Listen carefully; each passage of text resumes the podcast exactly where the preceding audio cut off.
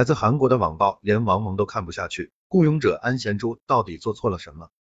北京冬奥会上，一贯成绩不错的韩国短道速滑队成绩不佳，这让韩国网民将怒火撒向了中国队教练安贤洙。韩国网民冲到他的社交媒体主页上进行网暴，甚至威胁要校园霸凌安贤洙的女儿，引发众多中国网友不解。王蒙更是仗义直言，人被我是从俄罗斯给挣来的，又不是从韩国整来的。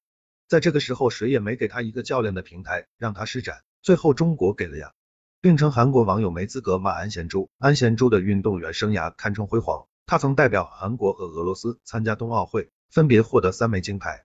从二零一一年入籍俄罗斯开始，围绕在他身边的来自韩国的非议就没停止过。用雇佣者来形容这位曾为祖国带来至高荣誉，却因为内部倾轧不得不出走入籍俄罗斯，最终在王蒙的力邀下执教中国的花滑名将，实在是再适合不过。被排挤的奥运冠军。二零零六年都灵冬奥会上，安贤洙代表韩国参加了男子一千米、男子一千五百米和男子五千米接力的速滑比赛，并在这三样比赛中都成功摘金。但在赛场看不到的地方，安贤洙并不好过。据新浪冰雪的报道，因为韩国冰上联盟内部的排系倾轧，安贤洙一直在韩国短道速滑队中遭受排挤。安贤洙父亲后来爆料说，在都灵冬奥会前，因为和男队主帅以及其选手并非一个派系，安贤洙无法和短道男队一起训练。而不得不和与自己主教练出现于同一个大学的韩国女队合训，在此后的四年中，她不断被各种针对，甚至受伤后都无法得到合理的治疗安排。零两秒最终只能自费医疗，最终安贤洙没有获得二零一零年温哥华冬奥会的参赛资格。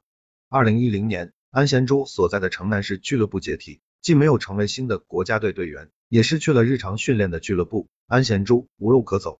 来自俄罗斯的橄榄枝。与在本国职业生涯举步维艰相比，俄罗斯多次向安贤洙抛来橄榄枝。考虑再三，安贤洙准备入籍俄罗斯。俄罗斯在规划安贤洙上确实下了大功夫，他们不仅为安贤洙提供了足够的薪水，他的俄罗斯国籍还是时任俄罗斯总统梅德韦杰夫亲自签署的。此外，普京也曾接见过这位规划运动员。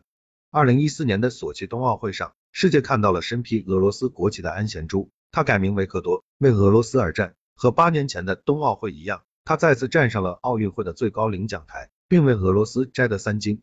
其实，在前往俄罗斯之前，安贤洙相当不舍。当时身为女友的妻子，也不能开口阻拦。在一部名为《两个祖国一个爱》的个人纪录片内，妻子透露，按照当时的情况，把他留在韩国，就是断送了这位天才的职业生涯。韩国网民眼中的叛国者。据文汇报报道，代表俄罗斯赢得比赛后，韩国记者问维克托安。为什么要在赛后拥抱韩国队员？他以心之所至一句带过。还有韩国人希望他谈谈代表俄罗斯夺金的感受。他避开归属感，只把重点落在自身。这是我八年后第一枚奥运金牌。当我划过终点，难以相信这是真实的。感谢俄罗斯观众给我掌声。安贤洙诚心感谢俄罗斯的支持。他全程用韩语回答问题。我想在赛场上再有作为。现在证明当初的选择没有错。这让韩国网民相当愤怒，他们将维克多安称为叛国者。尽管韩国国内开始反思本国的速滑体制，但围绕在安贤洙身上的非议从没停过。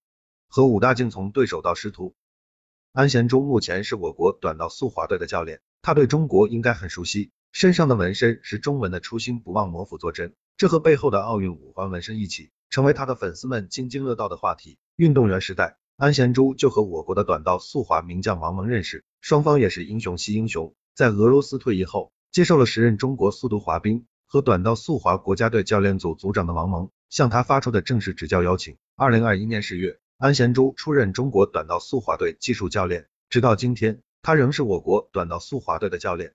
他的队员就包括在索契冬奥会上遗憾摘银的武大靖。在那场比赛中，武大靖一路领先，却在最后时刻被找到机会的安贤洙超越，最后遗憾摘银。安贤洙成为中国教练后，和武大靖昔日对手成为师徒，二人也会经常交流。本次冬奥会赛后采访，武大靖透露，前几天聊天时，安贤洙还让他坚持到二零三零年冬奥会。本次冬奥会上，韩国网友对于安贤洙有如此大的意见，是因为在他的帮助下，中国短道速滑队拿到了项目的金牌，而本身是传统强队的韩国短道速滑队战绩不佳。对于他的谩骂，甚至蔓延到身在韩国的妻女身上。身在中国的安贤洙不得不发表长文回应，称他可以接受任何指责，但不能接受家人受到伤害。与此同时，大量中国网友挺身而出，在社交媒体上力挺这位教练，这也是今天网络热搜王蒙说韩国没资格骂安贤洙的原因，当时是他从俄罗斯请来的安贤洙，与韩国无关。